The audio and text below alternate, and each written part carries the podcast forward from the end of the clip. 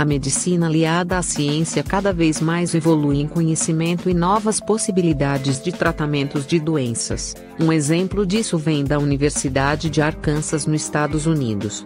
Realizou testes com êxito com um laser que foi capaz de eliminar células cancerígenas que estavam na corrente sanguínea.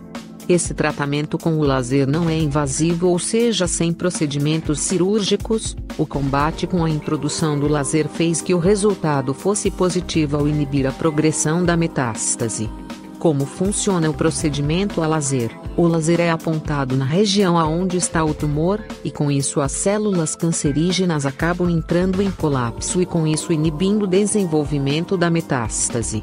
O foco desse tratamento a laser é destruir as células cancerígenas antes que se espalhe e desenvolva no corpo inteiro. O resultado em um paciente foi de 96% de eficácia.